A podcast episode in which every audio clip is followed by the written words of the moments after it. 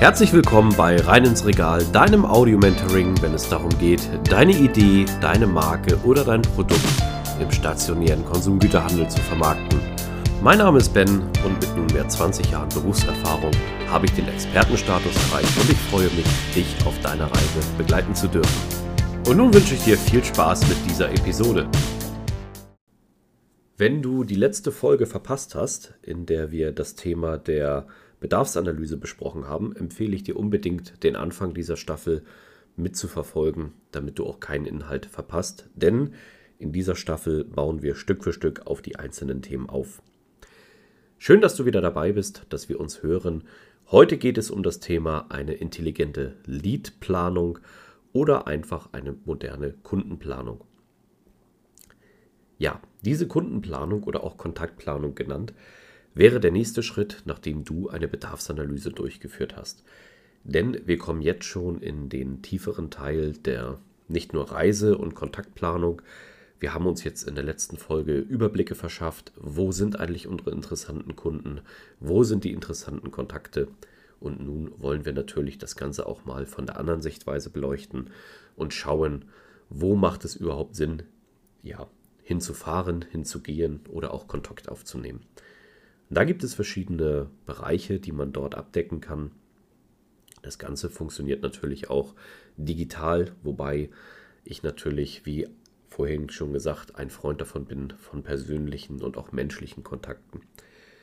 Wenn man sich irgendwann dann einen richtig guten Kontakt aufgebaut hat, gehen natürlich auch viele Dinge, wie sagt man so schön, fernmündlich, das heißt via Videocall oder auch telefonisch. Wie gestaltest du nun eine interessante und spannende Liedplanung?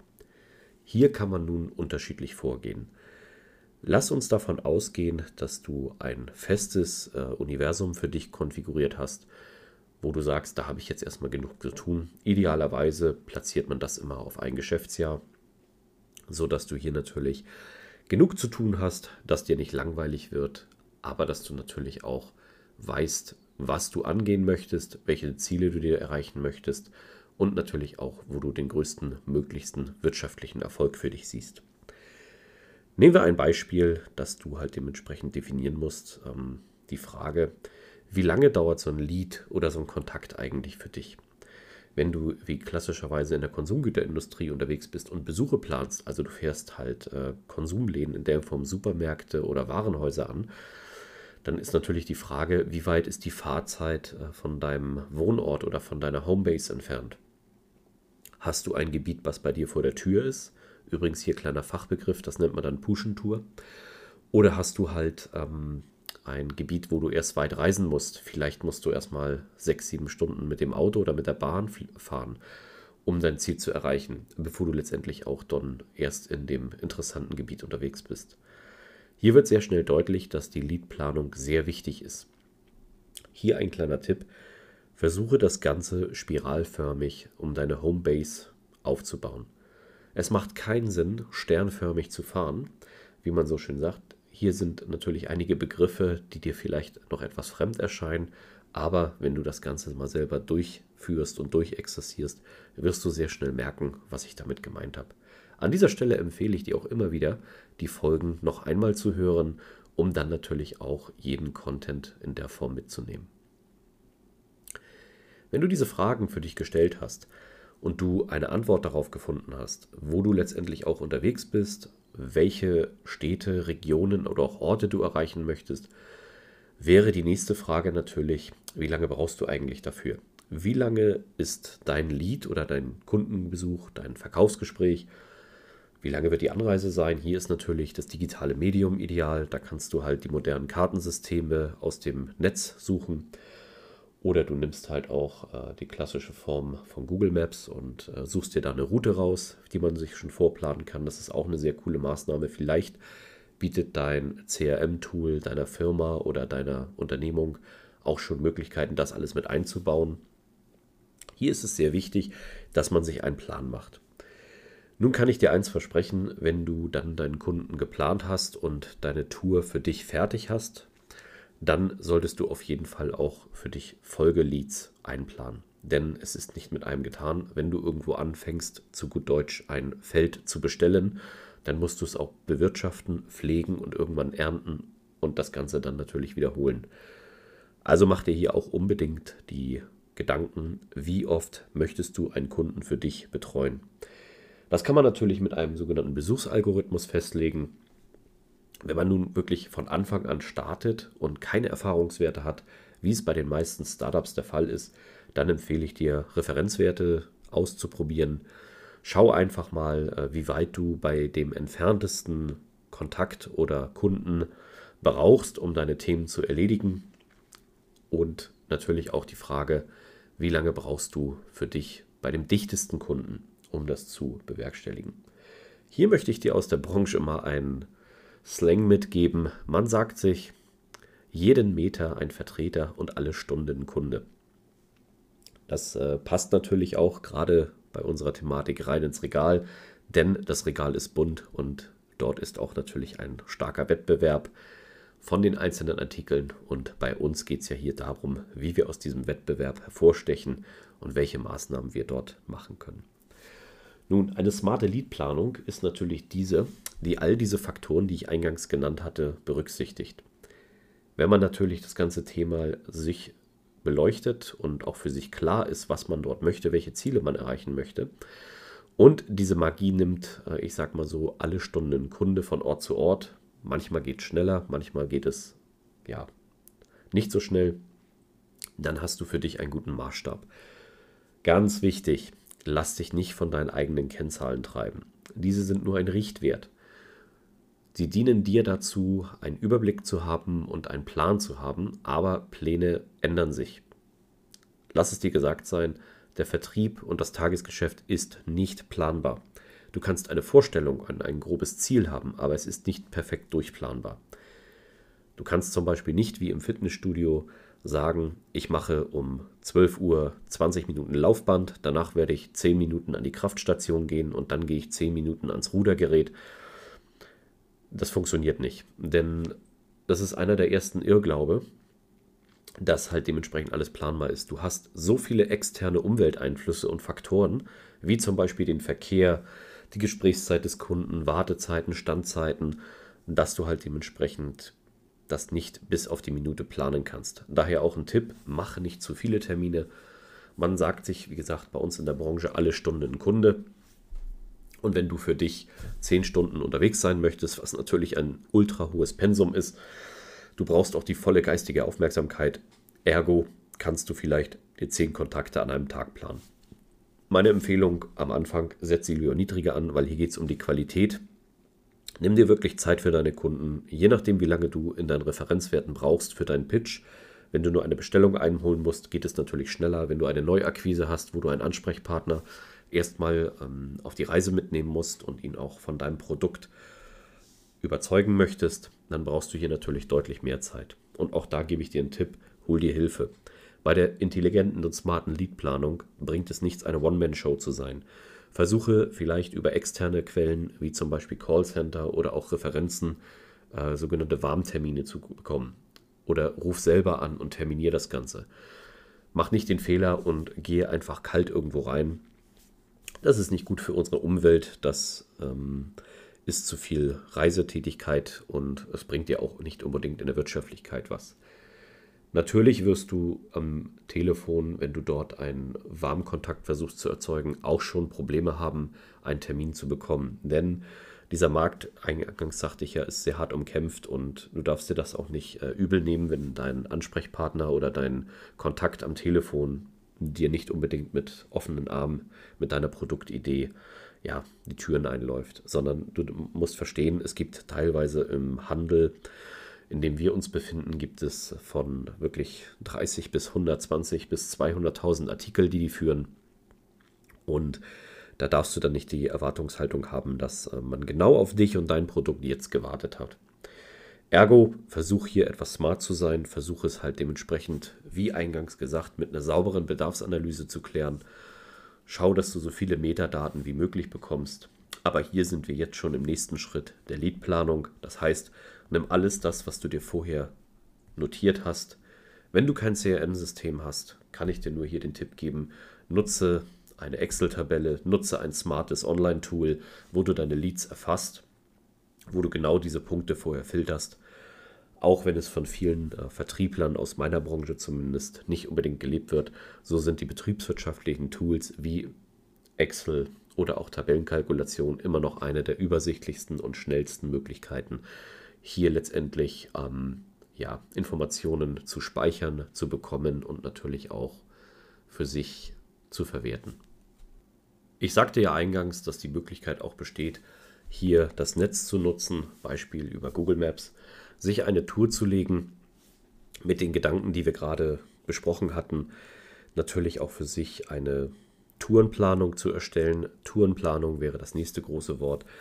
Hier lass uns einmal unterscheiden zwischen Tourenplanung und Routenplanung. Natürlich kannst du in den Kartensystemen eine Route eingeben und weißt ungefähr, wie lange du von A nach B und von B nach C brauchst. Aber ähm, du musst das Ganze ja auch smart gestalten. Ich möchte dir ein Beispiel geben. Stell dir vor, du bist in Hamburg unterwegs und hast dort sehr viele Outlets auf einer Fläche. Dann ist das Ganze natürlich ähm, leichter umzusetzen, weil du sehr kurze Wege zwischen den Märkten hast.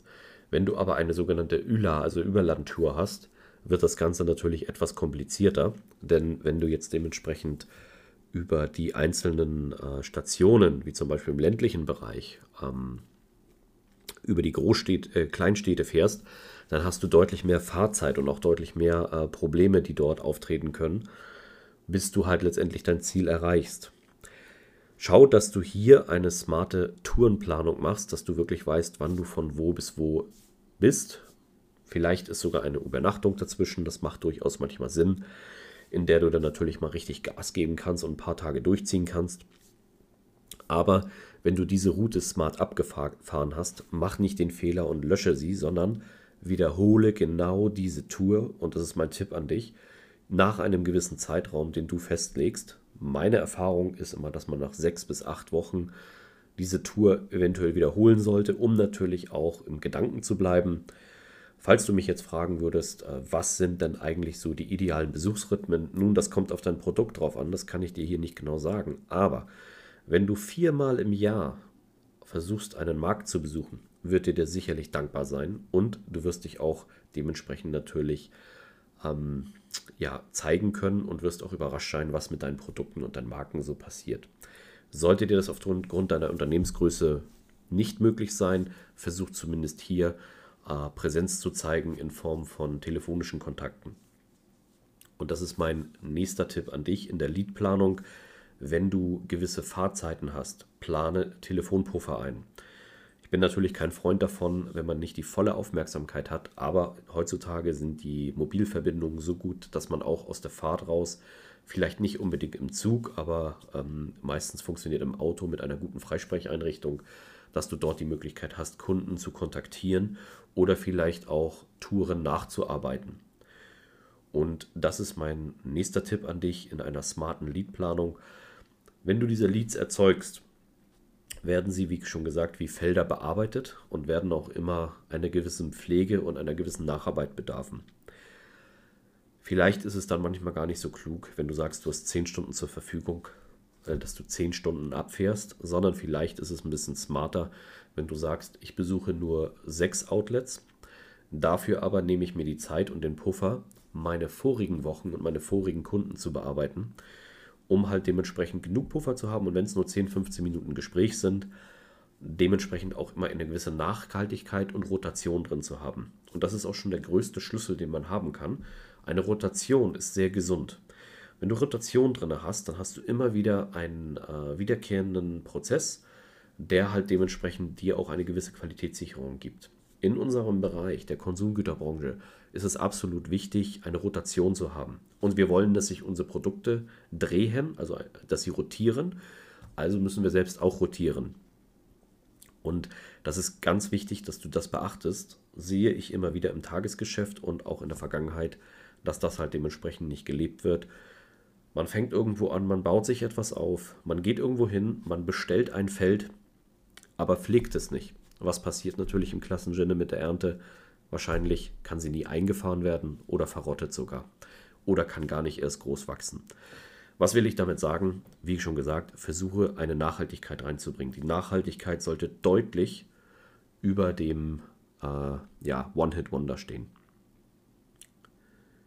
Eingangs sagte ich noch, das ist das Thema der sternförmigen und äh, schneckenartigen Rotationen ist. Versuche wirklich Stück für Stück, so ist es auch in der Konsumgüterbranche, versuch Stück für Stück deine ähm, Kunden und deine Marke aufzubauen, dass man wirklich im Idealfall von Ort zu Ort, von Stadt zu Stadt über dich und deine Produkte spricht.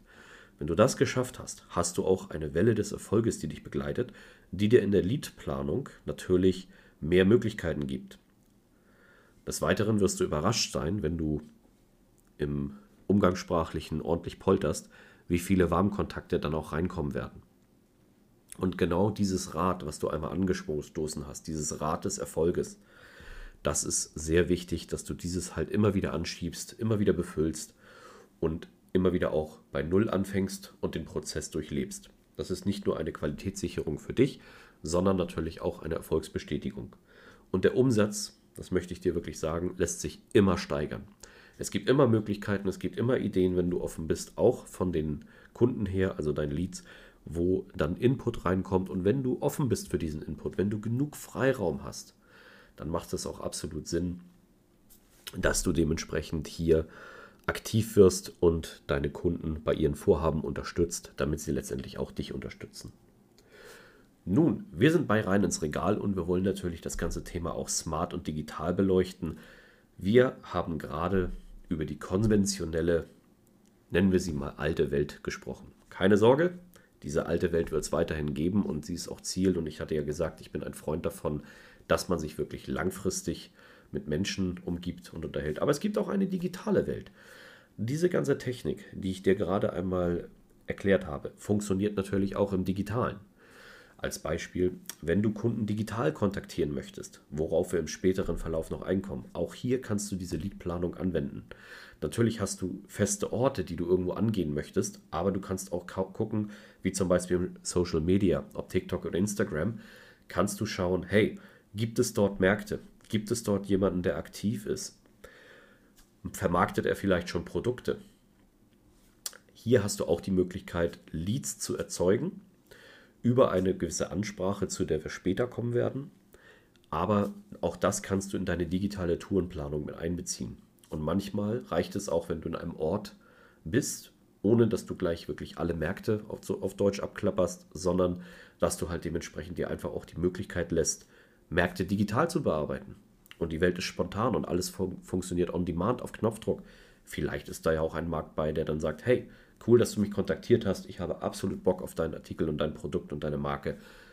Komm doch bitte jetzt zu mir oder komm vorbei. Das hörst du im Handel, wirst du es immer wieder hören. Kein Problem, komm rum, komm vorbei. Und hier geht es wieder um die Nachhaltigkeit. Wenn du dir selbst nicht die Möglichkeit gibst, auf diese spontanen Anfragen zu reagieren und deinen Namen dort in der Form aufzubauen, dass du spontan bist, dass du dynamisch bist, wirst du es natürlich im weiteren Verlauf nicht ganz so einfach haben. Der Gegenpol ist natürlich dieser, wenn du schon erfolgreich bist und viele Kontakte hast, kannst du natürlich auch schauen, dass du optimal deine Leads aussteuerst, dass du eben genau nicht auf diese Impulse gehst, sondern hier mehr mit einer Planung arbeitest. Hier wieder der wichtigste Punkt, sei keine One-Man-Show, sondern such dir Hilfe und Unterstützung, such dir ein Backoffice, such dir einen sogenannten Lead Planner, der dich genau dort unterstützt, dass du halt dementsprechend die Möglichkeit hast, ähm, dich voll auf deine Fähigkeiten, nämlich den Verkauf und den Vertrieb zu konzentrieren, aber dass diese sogenannten Planungsaufgaben nach Möglichkeit sogar automatisiert werden oder auch von anderen Personen erledigt werden, dass du nicht so viel Probleme hast, dich mit diesen Sachen zu beschäftigen. Ich hoffe, ich konnte dir in dieser Folge näher bringen, welche Wichtigkeit die Leadplanung ist, die Kontaktplanung und natürlich auch welche Möglichkeiten sie bietet, ich habe sehr viele Tipps und Erfahrungen natürlich aus meinem Alltag rausgehauen, die für dich wirklich interessant sein können. Ich freue mich auf jeden Fall, wenn du bei der nächsten Folge wieder dabei bist und wünsche dir nun viel Spaß bei der Umsetzung. An dieser Stelle möchte ich mich ganz herzlich für deine Aufmerksamkeit bedanken. Schön, dass du bis zum Ende dran geblieben bist. Solltest du meinen Kanal noch nicht abonniert haben, tue dies jetzt, dann wirst du automatisch benachrichtigt, wenn die neuesten Episoden online kommen. Solltest du jemanden kennen, für den dieser Content interessant ist, zögere nicht, mich weiter zu empfehlen. Ich danke dir und freue mich. Bis zum nächsten Mal. Dein Ben.